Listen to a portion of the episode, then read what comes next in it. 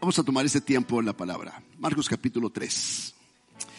Me voy a enfocar en un versículo, aunque voy a leer seis versículos, pero me enfoco en el versículo que es el versículo 5. Y esto es lo que dice. Otra vez entró Jesús en la sinagoga. Otra vez significa que ya había entrado y había allí un hombre que tenía seca una mano.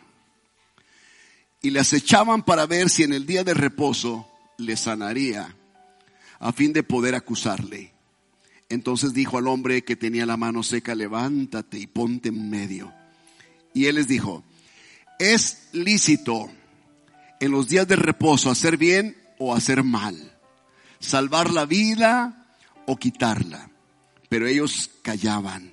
Entonces mirándolos alrededor con enojo, entristecido por la dureza de sus corazones, dijo al hombre, extiende tu mano. Y él la extendió y la mano le fue restaurada, sana. Y salidos los fariseos, tomaron consejo contra los, eh, con los herodianos, contra él, para destruirle. Y a veces me pongo a pensar, si yo he hecho algo que haya sido causa de tristeza en el corazón de Dios, y todos los días me tengo que analizar si mis pensamientos entristecen a Dios, o si mis palabras le ofenden y lo hacen enojar o entristecer, si mis actitudes de alguna forma le causan que Él se sienta compungido en su corazón, entristecido en su corazón, digo, Señor, yo no quiero ser causa de que tú derrames una lágrima por mi actitud. Yo quiero alegrar tu corazón. Yo quiero traer alegría a tu corazón. No es posible que tú, siendo el hombre que fuiste ungido con óleo de gozo, de alegría, más que cualquier ser humano, vayas a perder eso por una actitud mía. Que en vez de tener alegría, de pronto tengas tristeza. Y entonces yo noto en la vida de Jesús que él enfrentó a muchas personas a su alrededor que le causaban profundo dolor y lo hacían enojar y le entristecían. Y esa ocasión es esta que leímos. Cuando él llega otra vez a la sinagoga y dice que mientras él está hablando allí, hay dos grupos de personas. Los que están necesitados de un milagro y los que vienen para criticarle y hallarlo en alguna falta, ya que es día de reposo. Entonces, como está él ahí, y Él conoce los corazones de todos.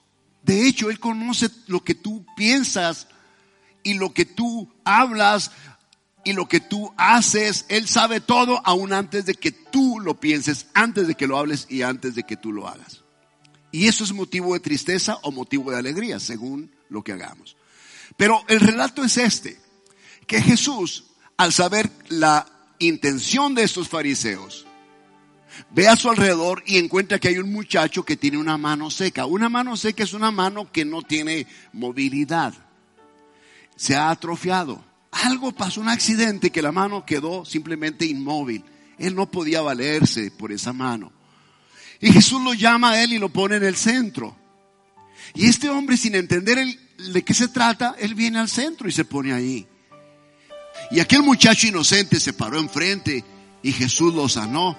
Y a veces digo yo que lo agarró como un conejillo de indias y lo puso ahí como un ejemplo, solamente para ver la actitud de los demás. Así que Jesús hace algo para ver cómo reaccionas tú. Y si tu actitud es una actitud de molestar al Señor, como ellos tenían la intención de hallarlo en alguna falta, pues te voy a decir una cosa, no lo vamos a encontrar. No hay falta en Jesús, no hay falla en Jesús. No hay nada que Jesús haya hecho y que haya estado mal. Lo que Jesús hizo, todo era bueno. Entonces, me doy cuenta que Jesús tiene dos reacciones aquí que son naturales del ser humano. El enojo y la tristeza. ¿Alguna vez ustedes se han enojado? No, claro, claro, aquí nadie se enoja, ¿verdad?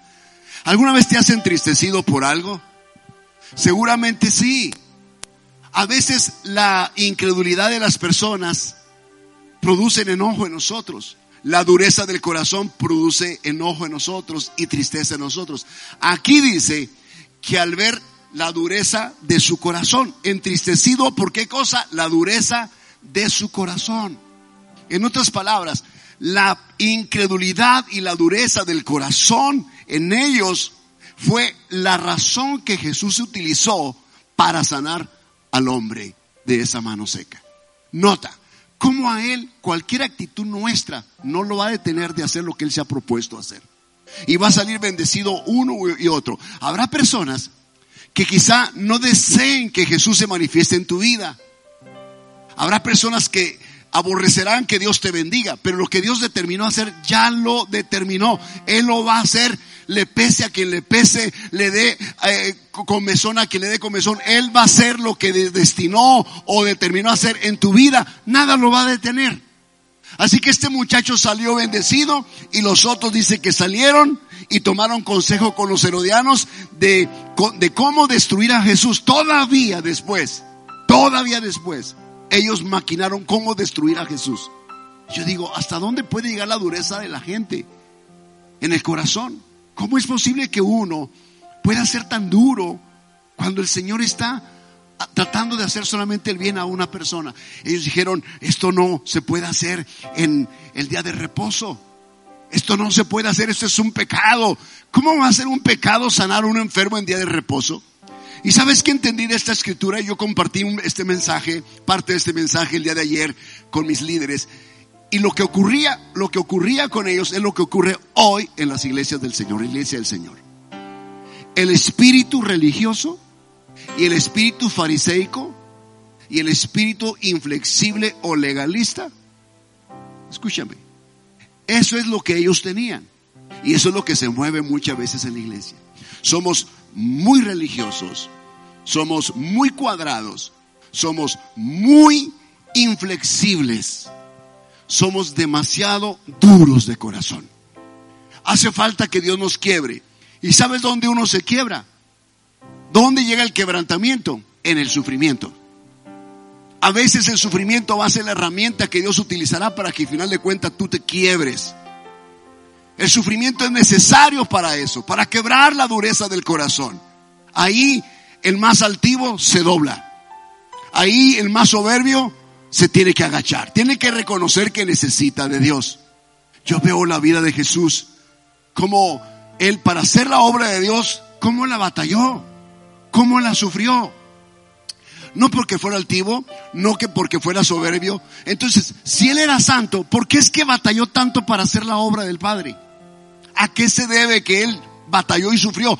Él llegó a ser llamado en Isaías 53, varón de dolores, experimentado en quebranto. Nota el título que le dan. Varón de dolores. Quiere decir que Jesús la sufrió y la sufrió bastante bien. Entonces nosotros a veces no queremos sufrir por hacer, por hacer la obra de Dios.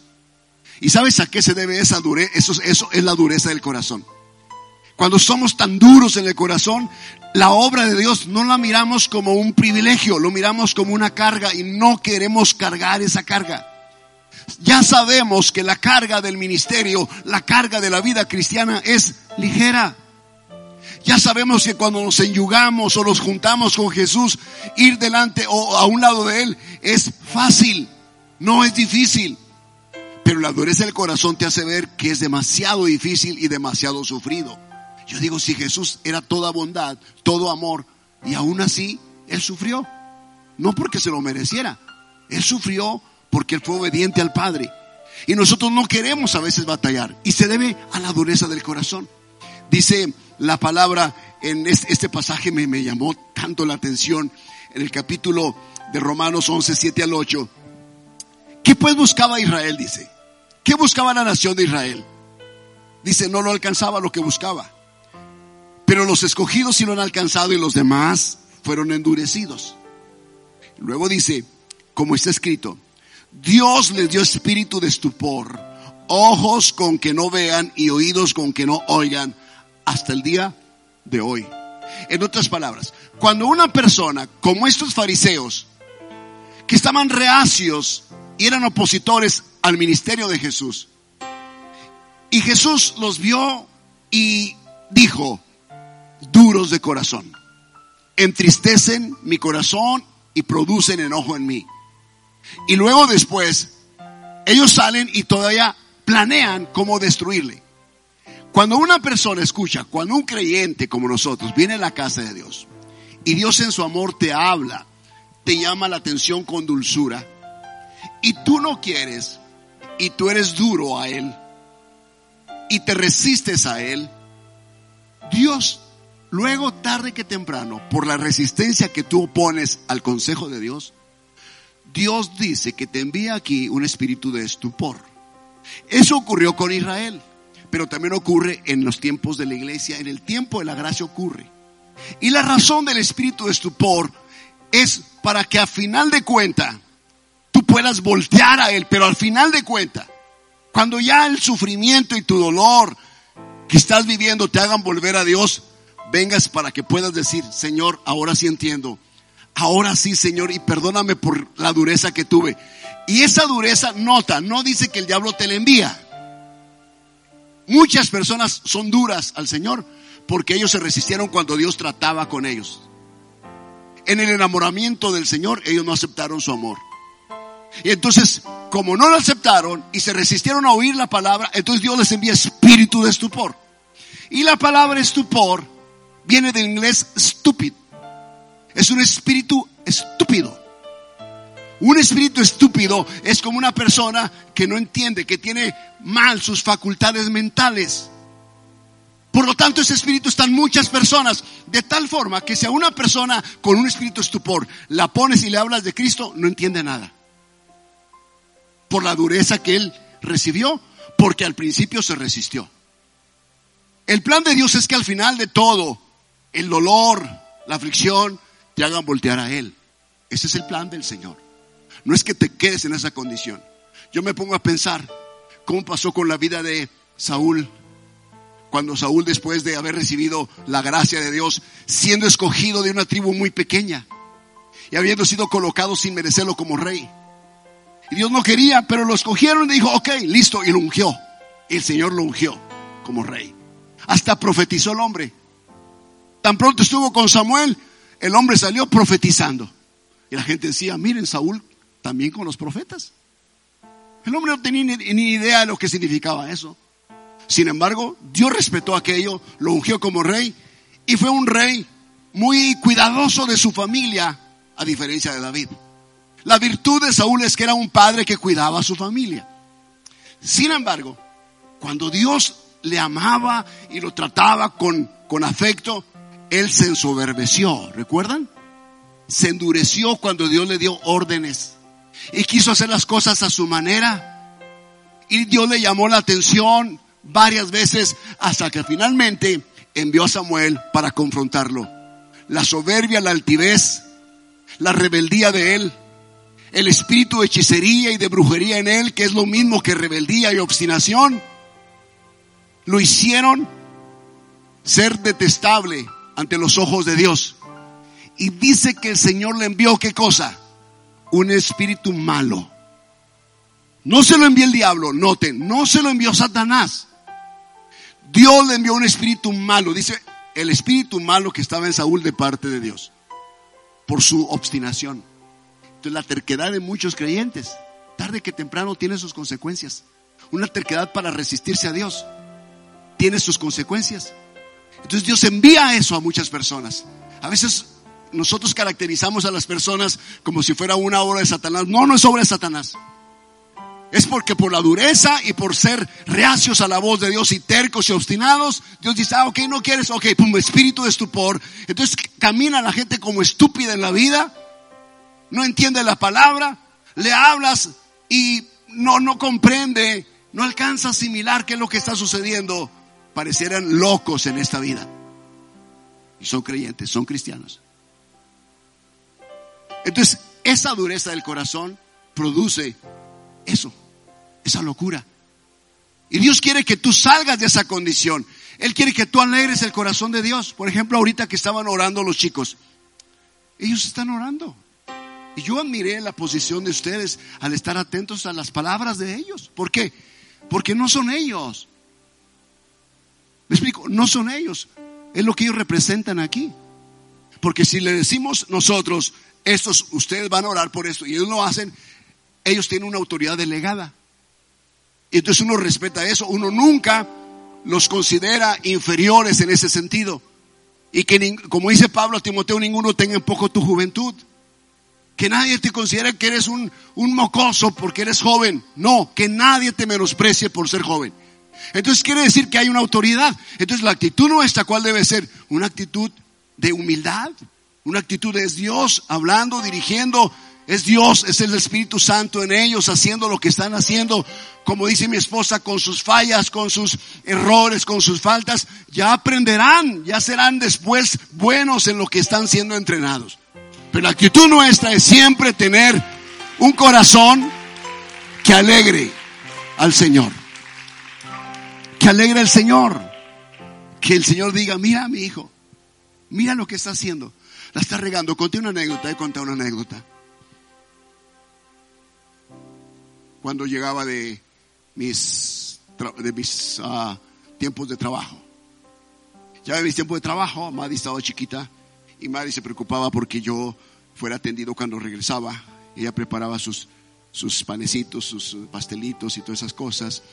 Y su vasito con leche para cuando yo llegara a tomarme mi panecito que había preparado, etcétera, etcétera. Entonces ella lo preparaba, yo llegaba y ella sacaba su charolita, su platito, iba a la puerta para encontrarme y en el trayecto a encontrarme el panecito y la lechita se tiraba en el plato y caía al piso y hacía un reguero. De la cocina a la puerta de entrada, un cochinero un reguero. ¿Es rico? Y muchas veces nosotros cuando vamos haciendo la vida cristiana, dejamos un reguero en el camino. Pero cuando llegamos con el Señor, Él no ve el reguero que dejaste.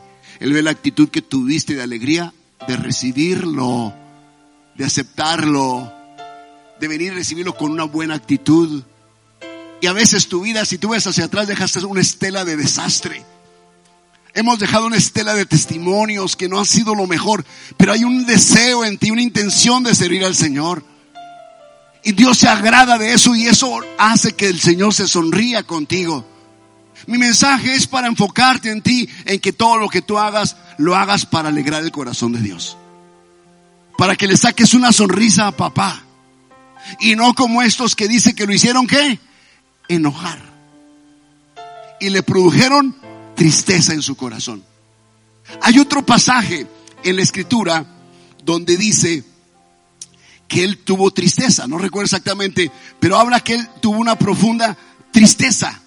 Él dijo en Mateo 26, 38, antes de ser crucificado, mi alma está muy triste hasta la muerte. Quedaos aquí y velad conmigo. Por favor, no se alejen de mí. Yo sé que voy a morir. Quédense conmigo esta noche. Hagamos una velada aquí. Velad conmigo. No se, no se alejen. ¿Te imaginas si los discípulos, el momento que Jesús está sufriendo de tristeza, dice, tristeza profunda, muy triste hasta la muerte? Esa tristeza profunda es lo que nosotros comparamos como depresión. No quiero decir que él estaba deprimido, pero eso en psicología se llama depresión en este tiempo. ¿Me explico? No quiero decir, no quiero decir algo, un disparate, porque también sería como dejar un reguero en el camino. Entonces mejor quiero decirte, su alma estaba muy triste hasta la muerte. Quédense aquí y velad conmigo. Velad conmigo. ¿Cuántas veces entre hermanitos uno hace enojar a papá? Y en lo natural papá se enoja por la actitud de un niño. Y entonces papá viene y remata con los dos. Remata con los dos. Y si no te estás quieto, tú o tú, y si alguien hace algo, a los dos le voy a dar, dice el papá. Bueno, Dios no es así, así que despreocúpate por eso. Dios no es así. Él no tiene esa actitud con nosotros. Pero nosotros sí podemos tener la actitud con Él cuando lo hacemos enojar. A veces hacemos cosas que molestan a Dios, que no le sacan sonrisa, no esboza un, una sonrisa, una alegría, porque lo que hacemos le entristece la actitud que tenemos de no perdonar a alguien le entristece el corazón. Porque si yo te perdoné tanto y tú no puedes perdonar a alguien, le entristece.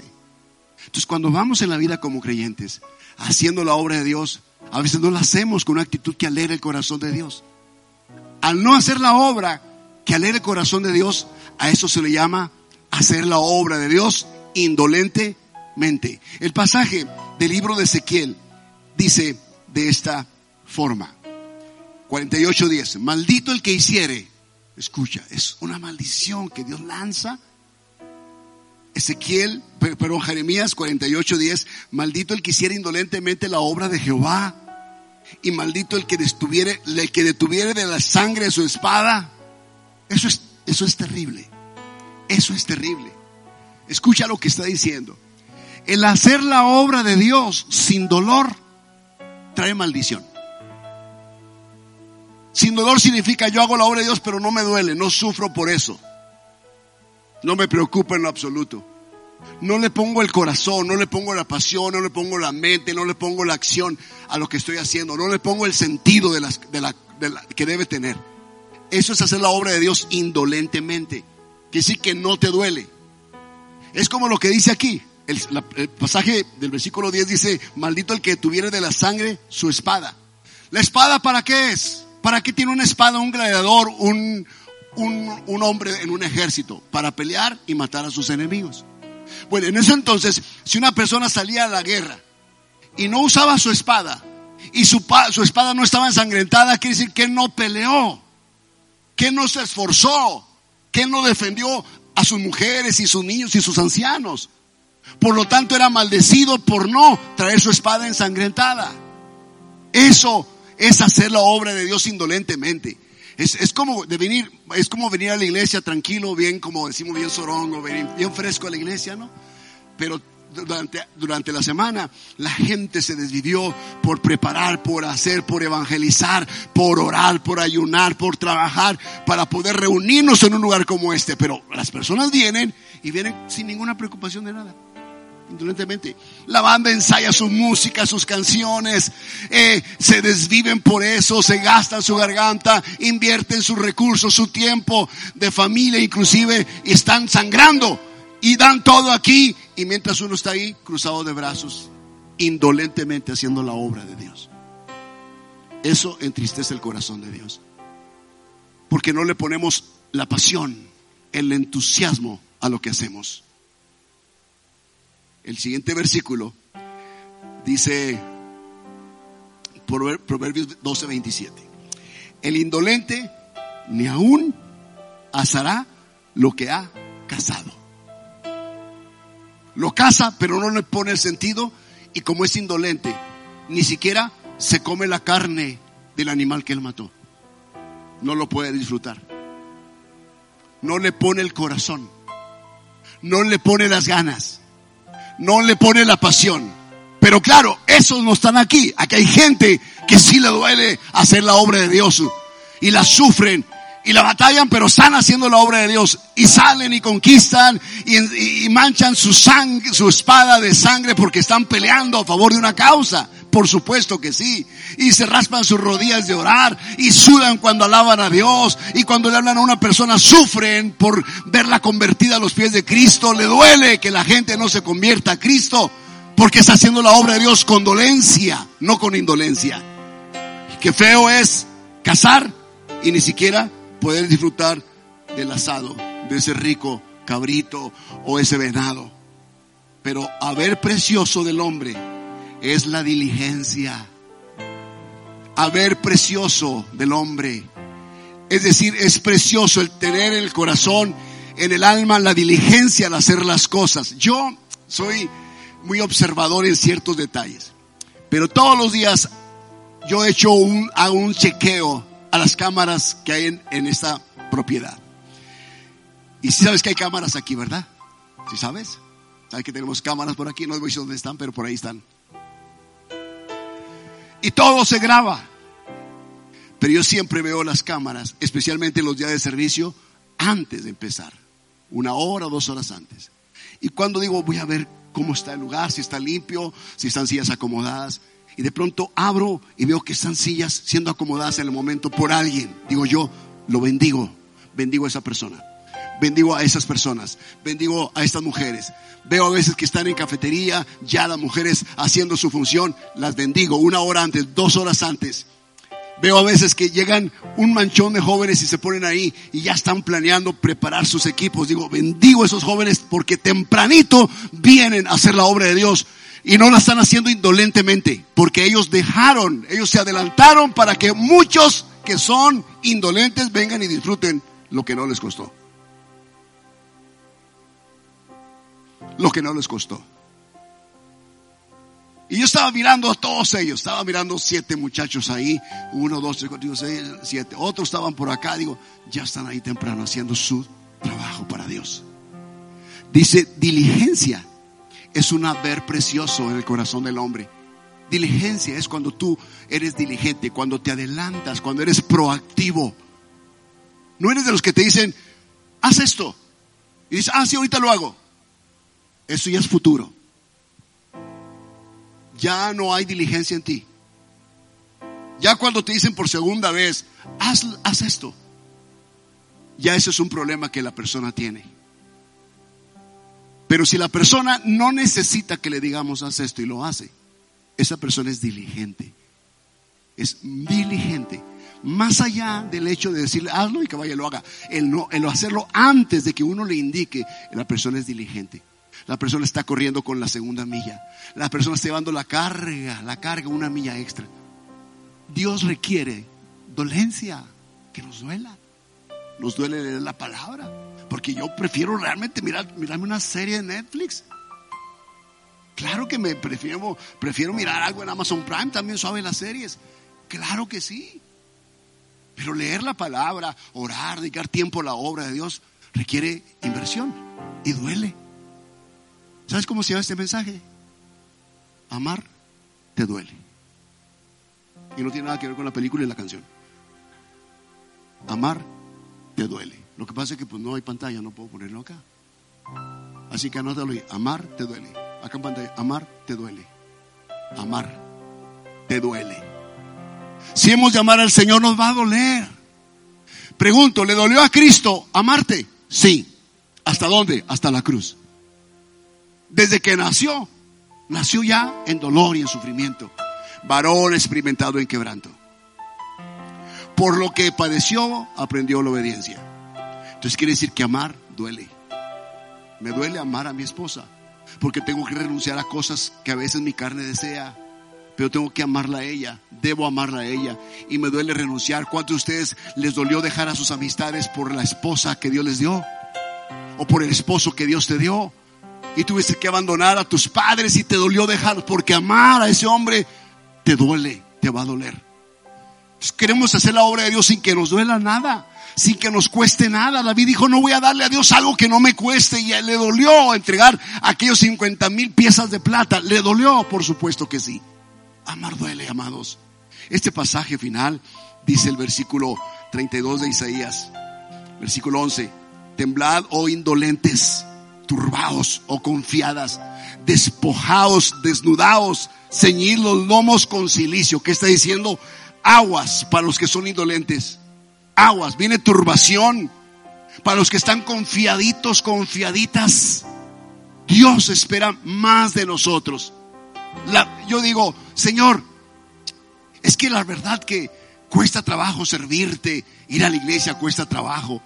Escucha, los discípulos del tiempo de Jesús la sufrieron, la batallaron. Con esto no te estoy diciendo que tienes que ser igual que ellos, ¿verdad? Que tienes que sufrir igual que ellos y andar con sandalias y venir hasta acá y padecer. No, no, no, pero vas a padecer tus propios dolores.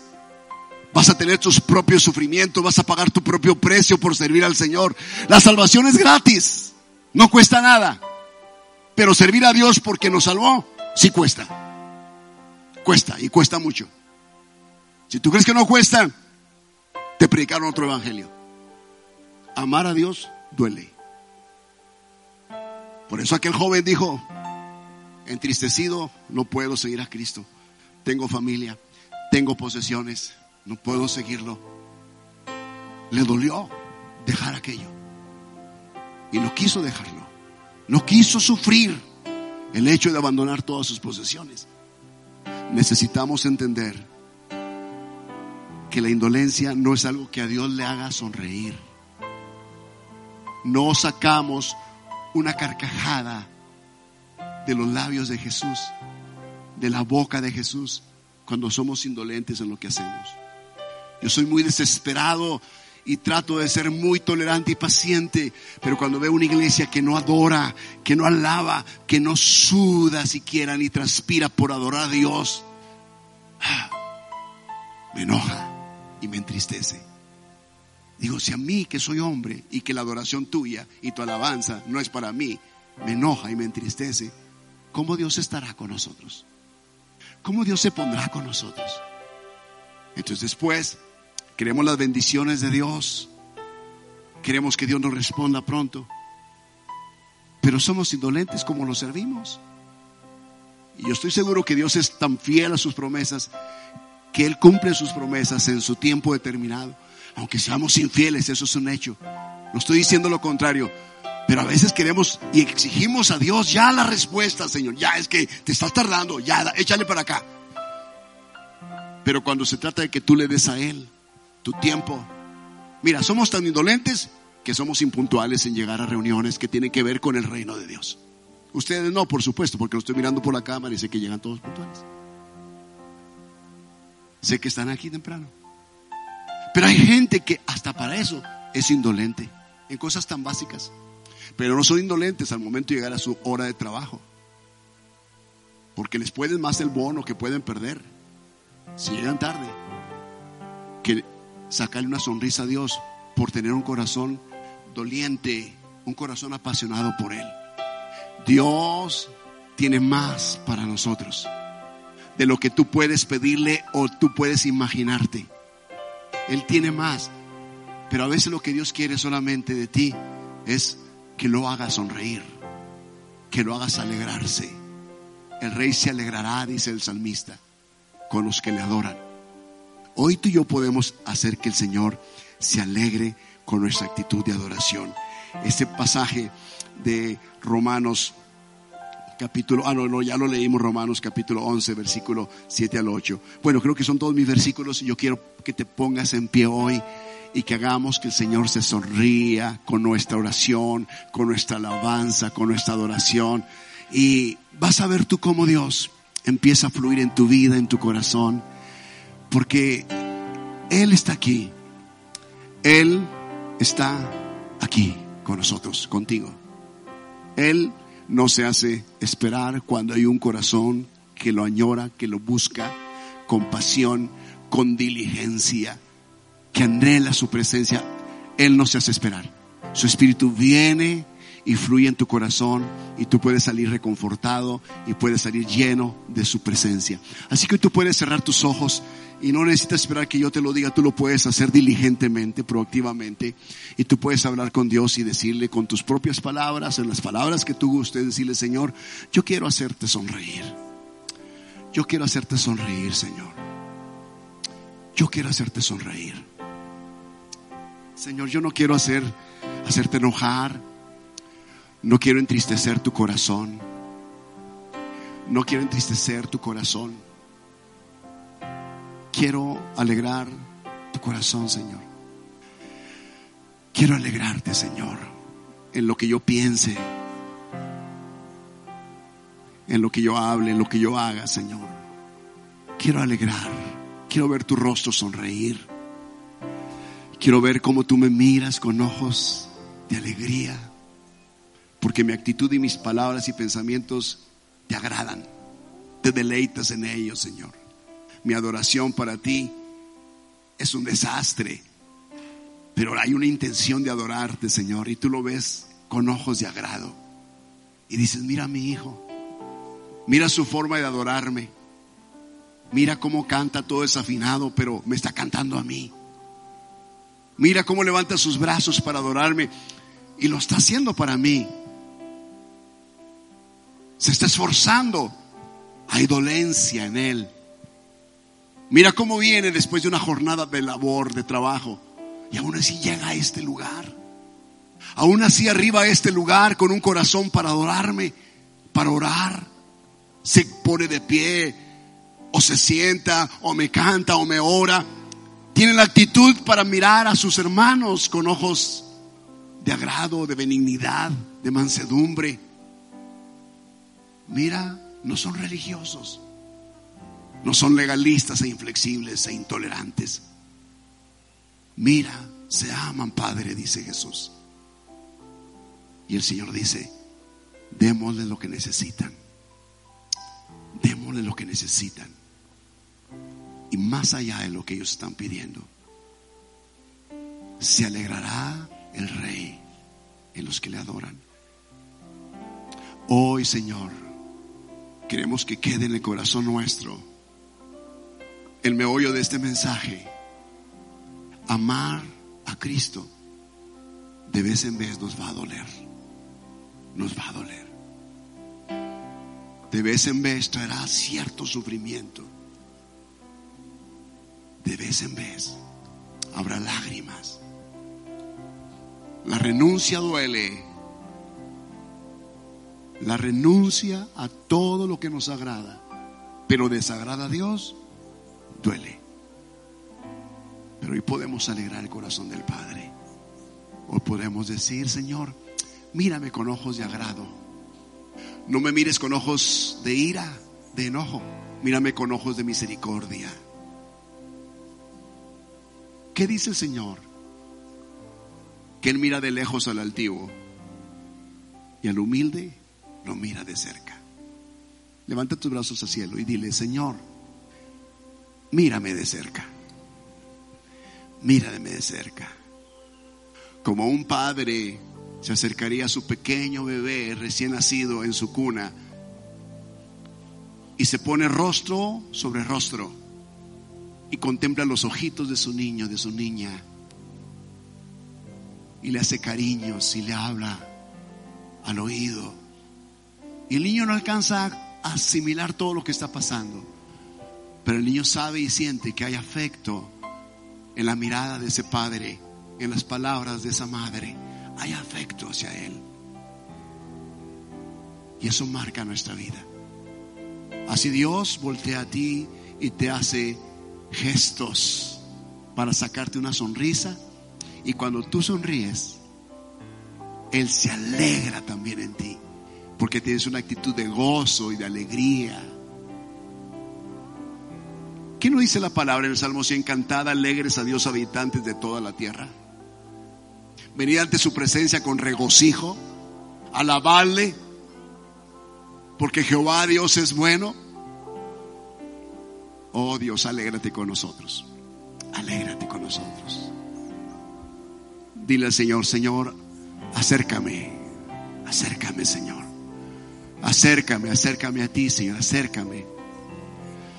Quiero verte más cerca, quiero percibir tu, tu olor, tu fragancia, tu, tu, tu perfume. Quiero sentirte, quiero olerte, Señor. No me mires de lejos. No me mires alejado de mí. No, Señor. Señor, por favor, mírame con ojos de amor, con ojos de misericordia, Señor. No quiero ser como ese grupo de fariseos que te hicieron enojar. Y aunque tú hiciste un milagro, se enojaron por ese milagro. Y todavía se fueron hablando de ti, tramando cómo destruirte. Qué ingratitud de esta gente. Qué duro el corazón de esta gente. Duros de service, dijiste. Duros de corazón. Resisten al Espíritu. Resisten al Espíritu. Y aquel que lo resiste, dice tu palabra, a ellos les envía este espíritu de estupidez, espíritu de estupor, para que no crean a la verdad. Oh Señor, qué duro, qué duro es eso. Qué duro es eso.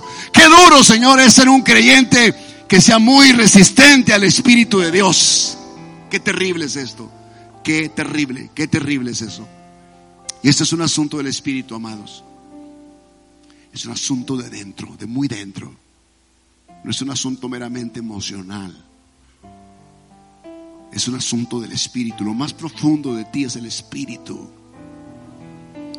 Nuestra adoración y nuestro trato con Dios debe ser de lo profundo del corazón, de lo profundo de tu ser, de tu espíritu. Oh Dios, te adoramos. Te adoramos, Jesús, te adoramos, Jesús. Que tu palabra quede clara en el corazón de tus hijos. Amar nos dolorá. Eres todo lo que